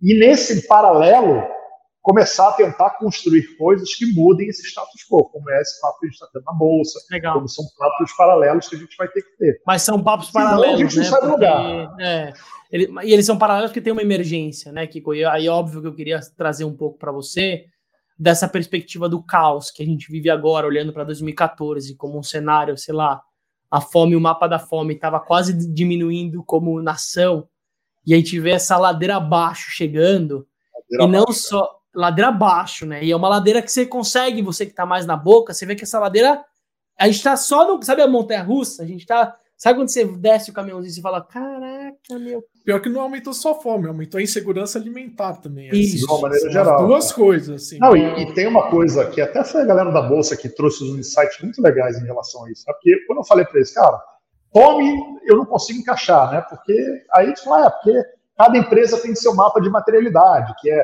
uma empresa que trabalha com mineração, tem meio ambiente como materialidade, populações locais com maternidade, essa é a maternidade, a fome não está encaixada nisso. Né? E aí a gente começou a debater de como que a fome afeta todas as outras temáticas. Né? É isso e aí, eu fui pesquisar mais a fundo, cara, tem pesquisas que mostram que a fome ela atinge diretamente a, a educação, que as crianças não conseguem estudar, né? Ou por deficiência cognitiva na formação é delas, por falta de alimentação, ou porque ela não tem alimento, ela precisa ir trabalhar, pegar, pedir dinheiro na rua, fazer alguma coisa, sustentar a família. E aí essa criança, ela não vai estudar, não vai ter conhecimento suficiente para conseguir um emprego bom lá na frente, e o futuro dela não vai gerar, é, vai gerar um prejuízo econômico para a nação gigantesco. Então, quando a gente fala hoje, porra, o Brasil precisa investir em educação, claro que precisa investir em educação. Mas se você não acabar com a fome, você não vai acabar com o problema da educação, entendeu? É, tem um problema basal que a fome está ligada a todos os temas: educação, violência doméstica, porque os pais não conseguem alimentar os filhos e brigam. Normalmente a mulher que sofre mais com isso, ela apanha, o marido vai embora, deixa ela sozinha com os filhos, sem comida, sem dinheiro. Né? Você tem a questão da saúde, que é a criança que se forma mal durante esse período. Então você tem ligações com diversos temas na questão da fome e outras temáticas. Né? Então é muito mais profundo do que a gente imagina.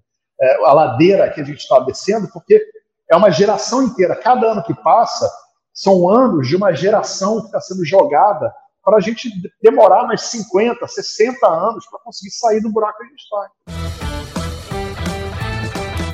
Eu ia falar, é muito louco, né? Porque essa, essa sua fala é uma fala que ela, ela é recorrente, porque acho que quando a gente traz o caos, ele também gera oportunidade, né? Eu falo, você quer empreender com fome? Não vai para Dinamarca fazer MBA, que lá não sei nem se tem fome, velho. Mas tá sendo no Brasil que é o caos, porque a gente fala que a inovação ela vem também do caos, né? É mais fértil, Sim. sei lá, a quantidade de startups, novos movimentos, coisas que apareceram, eles fervem também nesse lugar. Mas por que que isso não impacta de certa forma aqui? Porque isso é legal, você é um cara de linha de frente, né? Você consegue, às vezes, conversar desde com o diretor da Google, que você deu como exemplo, até alguém que tem uma família que, que investe nisso, né? Que doa como. como O que, que você sente em relação a, a essas pessoas que poderiam, pelo menos priorizar ou diminuir esses números, tem muita gente que não não é impacto, é quase como se fosse um amortecimento social, assim, sabe? Um, é um Rivotril no bolso leve. É. O que está né? acontecendo? Né? O brasileiro, eu, assim, isso é uma questão cultural. Tá? O brasileiro tem uma visão muito de olhar a tragédia e não olhar o drama. Então, quando você tem uma tragédia, a gente recebe doação aqui que poderia encher o nosso galpão inteiro. Tipo, então, Bahia. Sul da Bahia. Eu, Aziz, eu arrecadei mais no sul da Bahia do que eu arrecadei no Natal Sem Fome. Está entendendo o tamanho do negócio?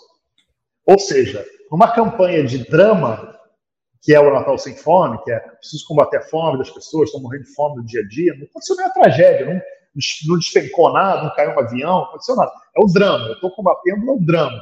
As pessoas doam, não vou dizer que não doam, doam bem, as empresas entram. Mas em uma semana de sul da Bahia, eu recebi mais doação de empresa e de pessoa física do que eu fiz de quatro meses de Natal Sem Fome. Mas, Kiko, isso tem a ver, você acha, com o momento que a gente está de redes sociais, assim, que, putz, é, aconteceu um negócio na Bahia e todo mundo se mobiliza. Sempre isso é assim. é estrutural, assim, é estrutural. Sempre foi assim. O brasileiro é, tem é, normaliza a, a, a, o drama. Quer dizer, é aquela coisa, né? É, você sai na rua, você vê o um mendigo ali pedindo dinheiro, no primeiro dia você fica impactado, no segundo dia você fica impactado, no terceiro você já passa direto, nem olha mais, não se preocupa, ah, isso aqui não é meu problema, você começa a arrumar desculpas para você mesmo, para dizer, não, isso aqui eu não posso resolver, não, já dei dois reais ontem, já não... E aí você, é... enfim, muitas vezes não tem muito o que solucionar, né? Você não tem como pegar todo o teu dinheiro e sair distribuindo, porque você tem que viver também. Mas o fato de você normalizar aquilo, achar que, que aquilo é natural, né? É importante lembrar que o Brasil, no começo da nossa história de fome, é, quando o José de Castro começou a escrever sobre o, o, a geografia da fome no Brasil, o livro dele famoso, é, ele mostra muito claramente como o Brasil tentava naturalizar isso, dizer que era problemas climáticos. A fome no Brasil era por problemas climáticos, as pessoas diziam. Né? Ah, isso é normal, é porque no Nordeste não chove, as pessoas passam fome. A fome é nossa culpa. É, a sociedade é culpada da fome. Né? E a gente, o brasileiro, infelizmente, ainda não conseguiu é, se compreender como sociedade. Essa é a minha visão. Tá? É, tanto é que a gente vê todas essas distensões sociais que a gente vive hoje no Brasil. Né? A falta de empatia, de compreensão dos problemas, de entender que aquela pessoa está ali não porque ela quer, mas por todas as condições. Né?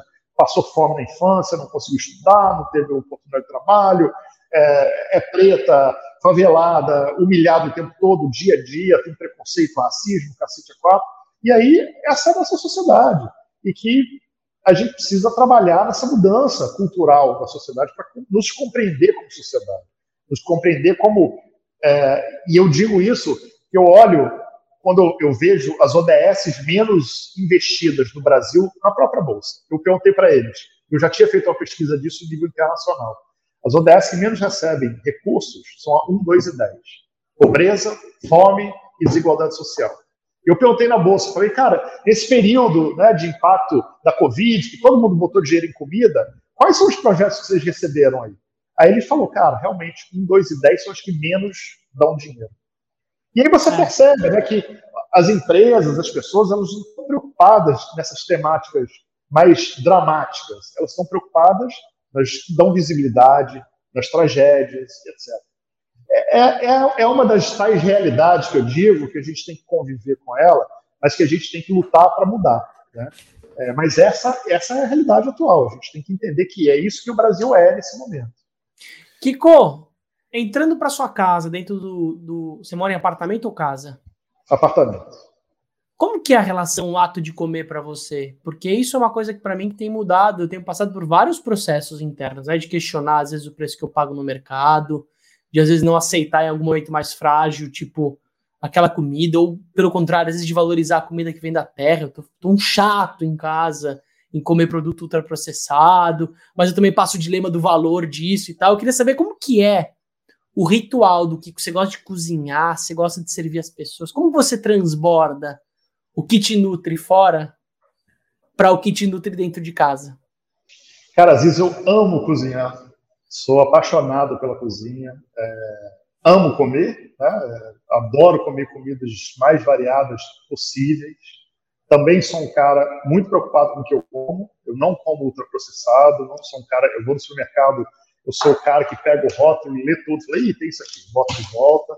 É, sou um cara que valoriza a alimentação orgânica, sempre que eu vou no supermercado eu compro orgânico, sempre que há disponibilidade, né? Infelizmente, alguns itens você não acha orgânicos, é, mas sempre que, que eu posso, compro os itens orgânicos. Se for de produção de pequeno produtor, melhor ainda. Então, eu sou um cara que se preocupa com isso e sou um cara que adora fazer comida para os outros. Eu adoro chamar as pessoas em casa, fazer comida, servir as pessoas, é uma coisa é, que me faz bem, me faz feliz, ser esse cara que pode prover alimentação para as pessoas. Acho que é um momento é, de prazer, é um momento de juntar as pessoas em torno de um prato de comida, que é uma coisa que, infelizmente, boa parte dos brasileiros não tem esse prazer. Né? É, eu é, tem uma coisa que, que, acho que você passa muitos anos trabalhando nisso, cria uma certa uma couraça, né?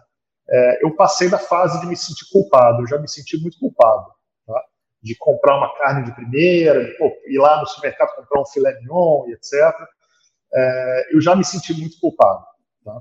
Mas eu, eu, assim, por tudo aquilo que a gente estava falando antes, né, do preço que a gente paga, é, da nossa vida pessoal, do esforço que é, etc., eu, eu me dou esse luxo, sabe, de, de, de poder comer é, bem, de me alimentar bem. É claro que sem nenhuma extravagância, não vou ficar comprando né, coisas caríssimas, nem nada disso. Mas eu me dou o luxo de comer uma alimentação que eu curto, boa, saudável, é, que eu posso compartilhar sempre que eu puder com meus amigos é, e tentar trazer um pouco essa, essa questão da alimentação saudável para todo mundo que eu possa. Né? Legal.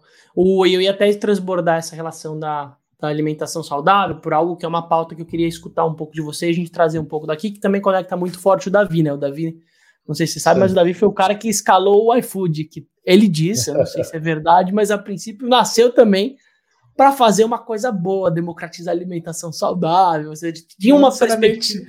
Não necessariamente alimentação saudável, mas apoiar o restaurante. Essa era a missão inicial da gente. Não, mas tinha uma, um olhar pro positivo, que é óbvio, sim, com todo sim. um negócio que cresce demais e tal, ele passa pelos os Paranauê do jogo, né? Mas o Davi, ele, é, ele é muito da nossa causa.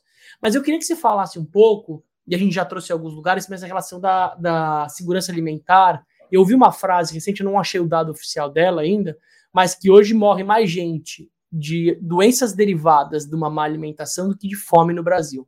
Né? A gente uhum. tem hoje um retrato E é uma, e é uma morte a médio e longo prazo, né? Porque ela Sim. não é na hora. É uma morte de fome, né?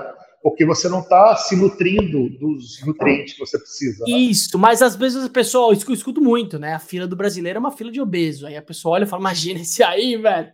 Esse aí não tá é. precisando de rango, não, velho. Tá é, a ignorância falasse, brasileira. É, mas eu queria que você falasse, dentro de uma perspectiva de um Kiko, que hoje é uma corporação, dentro da perspectiva de tamanho, na, no, no universo de organizações sociais. Né? Você é gigante.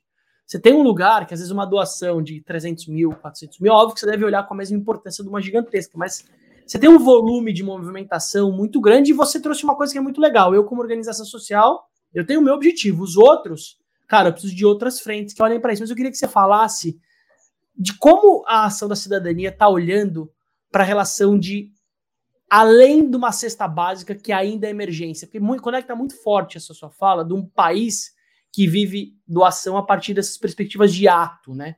Porque a gente nunca viveu uma guerra, a gente nunca viveu um negócio também em longo prazo como sociedade também. Não dá pra gente cobrar da gente como brasileiro, a gente só uhum. viveu isso, velho. Acontece, vai todo mundo, reconstrói e volta. E depois eles vão dar um jeito, aí tira da frente e vai.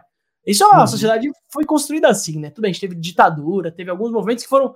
Mas não é que todo mundo sentiu isso na pele, né? Então, uhum. eu queria que você falasse como que você sente esse lugar é, atual de questionar, e você trouxe uma fala legal, as, as, diferentes fomes, né? Como que você vê o papel da ação da cidadania de abrir esse código do que tem além de uma empresa que doa a cesta básica, de uma empresa que olha para hortas, que olha para cozinhas? Eu queria que você falasse um pouco desse, dessa pluralidade além de, um, de uma comida, na grande maioria, processada, né? Bom, a gente tem uma atuação muito mais ampla né, do que as pessoas normalmente imaginam. Né? Mas a gente tem procurado é, atuar de uma forma bem ampla. Né? A distribuição de cestas é o nosso carro-chefe de enfim, conhecimento, as pessoas olham para a ação da cidadania, distribuição de alimentos. Mas a gente tem uma atuação bastante significativa em diversas frentes, especialmente na área de policy, de política pública, é, e de produção de conteúdo e dados e informações. Né? A nossa comunicação da ação da cidadania é muito forte a gente produz muita informação, produz muitos dados, as nossas comunicações elas têm um engajamento bastante significativo é, e a gente tem se esforçado para criar uma área de política pública que consiga abarcar toda a temática que a gente atua de segurança alimentar, desde o pequeno produtor, do produtor orgânico, é, de políticas que possam incentivar a aquisição de alimentos desses pequenos produtores, é, políticas de é, nutrição nas escolas e tudo isso a gente tem hoje uma atuação muito relevante. É, a gente tem representantes da nossa rede da ação da cidadania nos quase todos os conselhos de segurança alimentar estaduais do Brasil. É, tem em diversos municípios do Brasil também representação da ação da cidadania. Nós temos um curso de formação que a gente forma lideranças comunitárias no nosso material, que é a Agenda Betinho, é, que já criou dezenas de conselhos de segurança alimentar municipais pelo Brasil, baseado nesse trabalho de, de, formação das lideranças. Eles chegam nas prefeituras e falam: olha, por lei você tem que ter um conselho de segurança alimentar aqui, cadê? E aí a prefeitura nem sabe. Ah, é? Não sabia. Como é que faz? Aí a gente forma essas lideranças para ajudar a construção desses conselhos de segurança alimentar locais. Então tem, tem uma série é, de trabalhos que a gente faz para além. É, a gente está retomando o nosso processo de hortas comunitárias, né, um projeto que a gente é, fazia antes de incentivar pequenas hortas comunitárias dentro das comunidades que a gente atua, né? É aquilo, a gente cansou de ir para a comunidade onde a família estava pedindo cesta básica, você chega na casa dela, tem um quintal enorme, com nada plantado. Né? Você fala, filho, você pode ter toda a sua alimentação aqui, cara. Você não precisa pedir cesta básica. Você tem tudo aqui, planta. Você vai alimentar a comunidade inteira. Então, a gente cansou de ajudar isso. A gente está preparando de novo um projeto, agora com fim, esperamos, da Covid, que a gente consiga fazer um projeto de escala nacional de hortas comunitárias. É, a gente já tem projetos de apoio nesse sentido, é, de forma mais pontual. A gente está estruturando projetos realmente de larga escala para isso. Estamos preparando um evento agora no meio do ano de o Encontro Nacional de Combate à Fome. As principais é, mentes pensantes do Brasil em relação a isso vão participar desse evento. Vai ser um evento absolutamente histórico no Brasil. Vai trazer propostas, construções e, especialmente, explicar por que chegamos até aqui. Né? Eu acho que as pessoas não têm uma compreensão de por que, que o arroz está caro, por que, que o feijão está caro, por que, que a carne está cara, por que, que falta arroz, por que, que falta feijão, por que as pessoas estão com fome. As pessoas não sabem. As pessoas acham que, ah, porque estamos em crise. Não é só isso. Se fosse só isso, era fácil. É, vamos investir dinheiro, quando voltar a economia, está resolvido. Não está.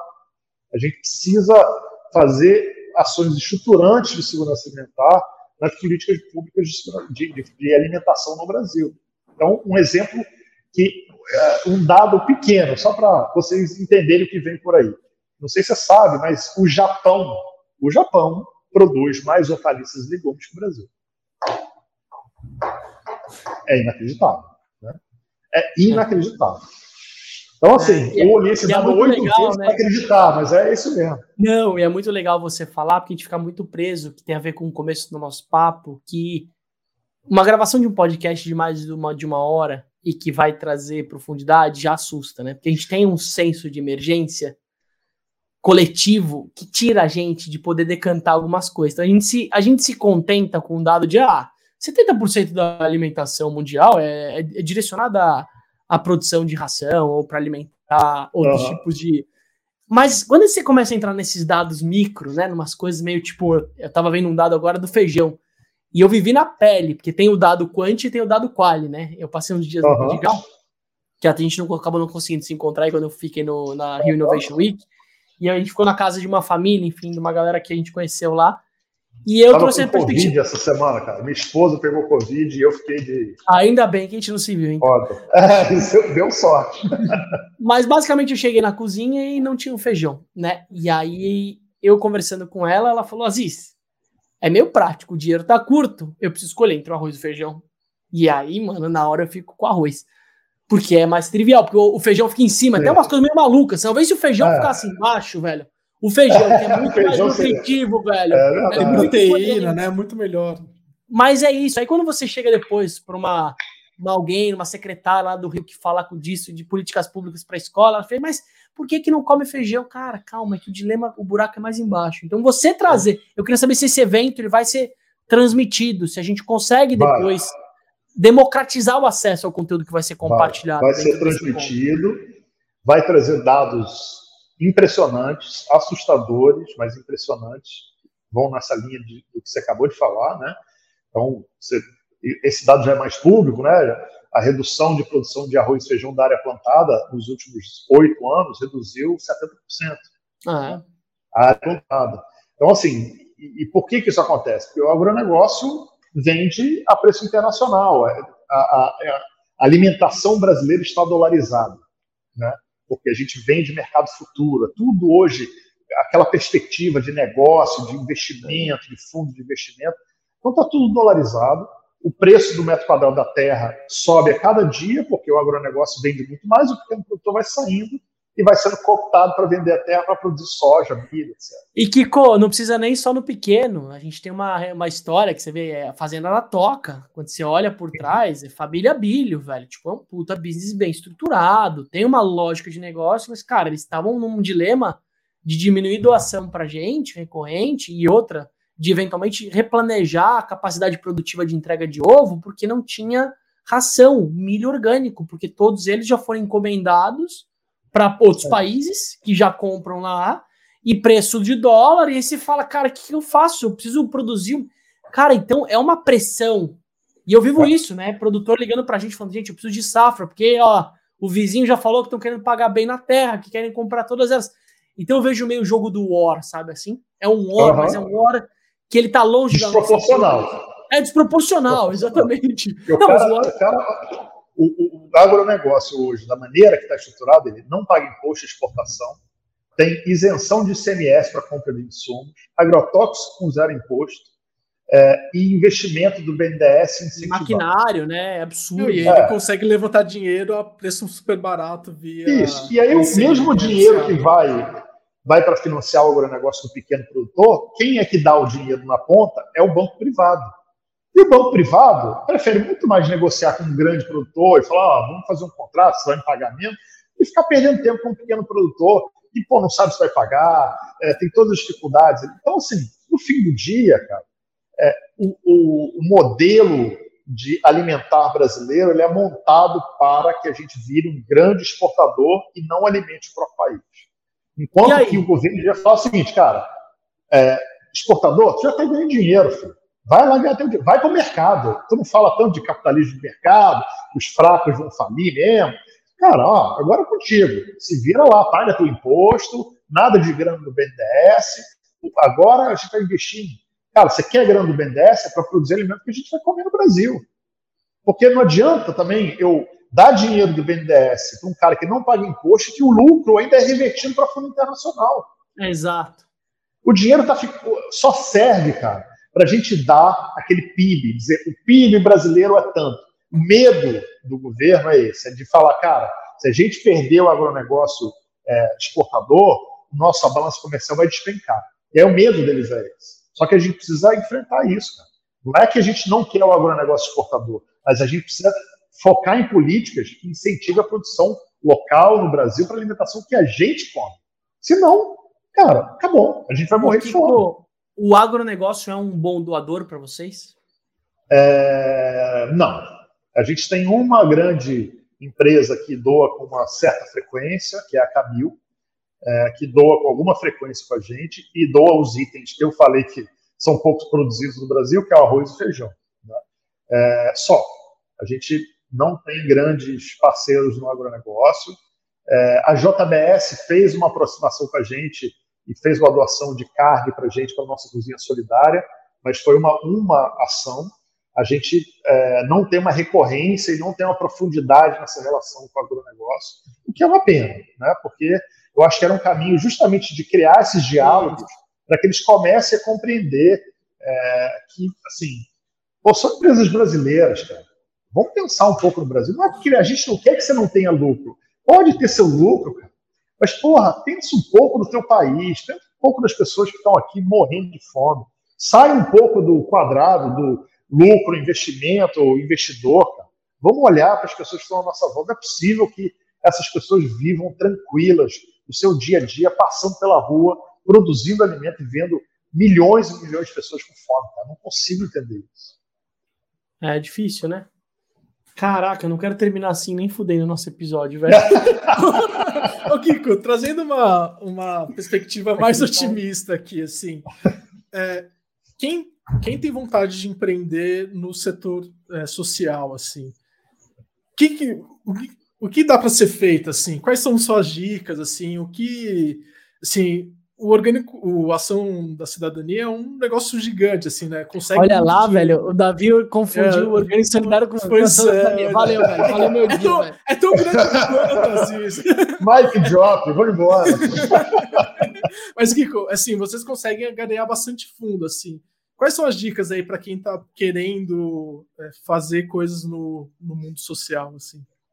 Cara, acho que a primeira coisa para quem quer entrar é ter certeza absoluta que o propósito está acima do dinheiro. Tem que ter essa certeza, cara. Eu abri mão de um salário que eu ganhava três vezes mais que eu ganho hoje. Eu não ganho mal hoje, que fique claro, a ação cidadania paga bons salários. Eu ganhava três vezes mais, estava com a vida ganha, poderia estar feliz a vida com um canhão de dinheiro em casa. Com piano de cauda na sala, né? Piano de cauda na sala, etc. É, então, assim, você vai abrir mão disso. Então, você tem que ter a certeza de que você está preparado para isso. Então, assim, eu eu certo já. Eu já botei cabeça, meu padrão de vida é esse. Eu não olho e falo, porra, eu posso dar ali uma sorte de fechar um negócio e ficar rico. Não tem essa possibilidade. Estamos aqui, esse é meu padrão de vida, eu estou feliz com ele, construo meu dinheirinho guardado ali para eu poder viver no futuro, mas eu sei que é isso aqui que é o meu padrão. Então, a primeira coisa é entender isso. O propósito está acima do dinheiro. Se você está tá em dúvida em relação a isso, pensa melhor. Volta para a trancheta, pensa melhor e descobre se você essa equação está tendendo mais para o propósito. É claro, ninguém está falando aqui que a gente precisa ser franciscano, e essa é a segunda dica que eu dou. Quando você for para o terceiro setor, ignora todo mundo que fica falando, porra, terceiro setor você tem que estar tá aí pela causa, você tem que ganhar dinheiro, tem que pagar bem, não sei o quê, blá, blá. Ignora isso. Você tem que lidar com a tua organização como uma empresa.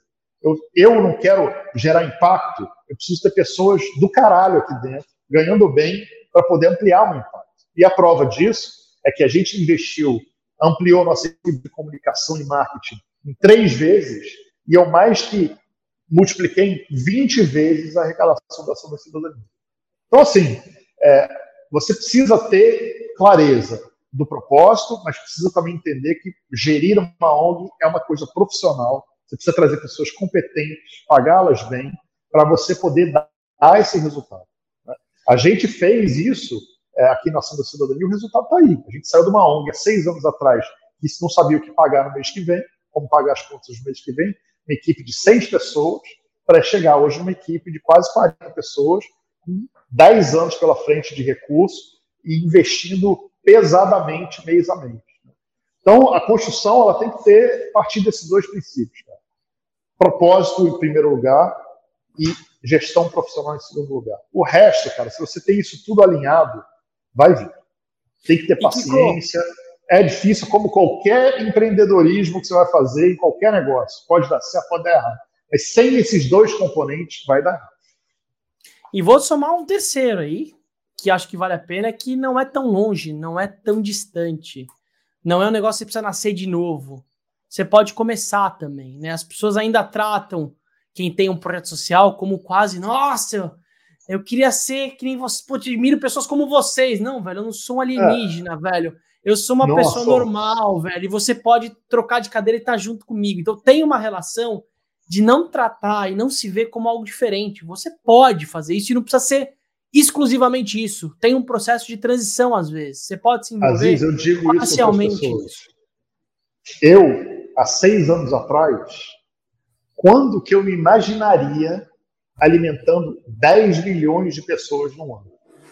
Nunca. Eu não me achava capaz. Para mim, aquilo era tipo, cara, vou tentar aqui, vamos ver o que eu consigo ajudar. Né? Você pode, cara, você consegue. Você que está nos assistindo, nos ouvindo, filho, tá com propósito, tem conhecimento, quer empreender, cara, vai em frente, bicho. A chance de você conseguir impactar pessoas vale o risco, vale o risco, porque quando dá certo, Cara, é a realização para a vida. Eu vou para casa, deito meu travesseirinho e durmo oito horas tranquilo. Eu sei que eu estou fazendo a minha parte. Eu sei que eu estou dando o meu melhor e construindo da melhor maneira possível um Brasil melhor. Então, é isso, filho. É abrir mão é, dessa visão de que o dinheiro é o mais importante. Não é, cara. Ser feliz é muito mais importante que o dinheiro, cara. Dinheiro, infelizmente, não traz a felicidade, cara. O que traz felicidade é o teu coração ali tá feliz com o que você está fazendo, você entregando alguma coisa para as pessoas e conseguindo construir algo que faça esse mundo ser melhor de alguma maneira. Tá melhor esse final para você, Aziz? Ah, não, melhor aí, né? Eu vou, eu vou falar assim. Final de ano também achei que ia descansar. Eu tive a mesma dor e dilema da Bahia. Eu bati um papo com você, bati um papo com a Taíde da CUFA, bati um papo com o Edu da Gerando Falcões e vi que ninguém ia entregar comida fresca. Eu falei, eu preciso me mobilizar, eu preciso fazer alguma coisa. Acionei a rede. Demorou mais do que eu imaginava, foi quase uma loucura, na verdade. Eu vivi esse drama que você deve ver. Falar, mano, é quase óbvio. A vida destino amarrou de um ponto, como sorte ou destino, né? Eu vou entregar junto com você, Kiko. Mais de 20 é toneladas de comida fresca, velho. Quando eu imaginei que eu ia entregar junto com a. E quando eu falo eu, é representando uma galera. Junto uhum. com o Kiko e a Ação da Cidadania, pô, primeiro cam caminhão, dois caminhões forrados de comida fresca, chegando na Bahia, cara, é possível, gente. Isso é, Não, é, é, necessário, é né?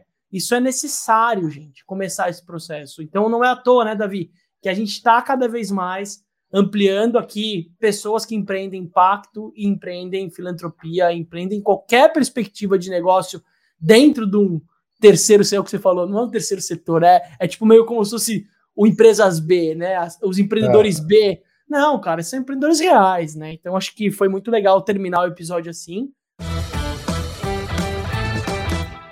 Kiko, a gente tem um ritual que é o check-out como a gente sai se sentindo aqui. Por isso que eu não quero acabar mal, porque sai.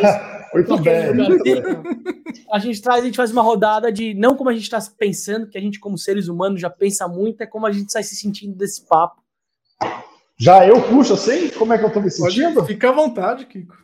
Então, que eu vou fazer uma coisa. Como você é um cara que ah. normalmente não faz isso nesse ambiente que você tá, eu ia convidar você a dar uhum. uma sentada, dois pés no chão, postura reta do adulto, fechar o olho, como você fechou nessa sua última fala, que foi linda, que você fechou o olho mais tempo do que todas as outras. Ai, daquela alongada, para quem não sei a hora que você está ouvindo, mas a gente está aqui no final de tarde, de um dia puxado, de um começo de ano ralação. Vamos dar uma respiradona boa. E eu ia convidar a gente a fazer esse nosso check-out de olho fechado. Bom, meu velho, é assim, maravilhoso esse papo. Acho que só de pensar que a gente pode estar contribuindo com pessoas que estão ouvindo a gente a se juntarem à nossa luta, né, cara? É algo que para mim já já realizou o dia e a noite, cara. Vou dormir mais feliz, vou dormir contente de saber que a gente pode ter estimulado algumas cabecinhas aí pelo Brasilzão e falarem, cara, pô, vou tirar aquele projeto da gaveta, vou em frente, vou, vou tentar fazer isso que vai dar certo. Tamo junto, estamos aqui para ajudar. Se precisar, vamos de braço aberto. Legal. Eu vou, eu honro a força do seu sistema, eu honro a resiliência dos seus pais, pai e mãe. Eu honro a, a forma como você escolheu conduzir sua carreira baseada em intenções do coração, né? Essa coragem sua de poder escolher esse caminho autêntico, autêntico e protagonista seu, porra, sai inspirado no nosso papo, saiu fortalecido, que a montanha russa ela é funda, mas é possível. E saiu como esperança humana, né? Saiu com fome de fome de fazer, né? Uma fome de realização no agora, não no amanhã, né? Eu vejo muito essa perspectiva de um ano all-in, sabe? É um ano que é o ano. Então que seja o dia, sabe? Então saia nutrido do nosso papo para poder curtir meu filhote, curtir minha família e, e, agradecer a comida que eu vou comer hoje à noite, com certeza. Bom, eu, eu saio muito muito grato pelo privilégio de falar aqui com o Kiko, de falar com a Aziz e de falar de um tema que me conecta muito, que é alimentação e, e poder trazer esse esse outro lado, assim, o lado é, está tão acostumado com a comida na mesa, e te esquece que ainda tem muita gente passando fome, então é, é muito, muito especial ter é podido ter esse tempo aqui com o Kiko e com uma organização que eu admiro tanto, que é a Ação da Cidadania. Muito bacana, assim, é um privilégio estar tendo essa uma hora e meia aqui com vocês. Assim, é, é uma das razões a gente estar com ter criado o Desnegócio é para trazer gente incrível como o Kiko para mais gente. Então é isso. É, muito obrigado aí para os ouvintes que chegaram até aqui e uma boa semana aí para todo mundo. Valeu, gente. Se vocês quiserem chegar no Kiko, Valeu. a gente dá um jeitinho. A gente dá um jeitinho. Se alguém tiver alguma ideia mirabolante, chegou até o final do episódio. Esse negócio é ponte também, tá, Kiko? A gente vai fazer chegar claro. a mensagem. Então aproveita esse espaço. Que o cara é corrido, mas o coração dele é grande. É possível. É Valeu? Valeu, gente. Valeu, gente. Valeu. Beijo grande para todo mundo.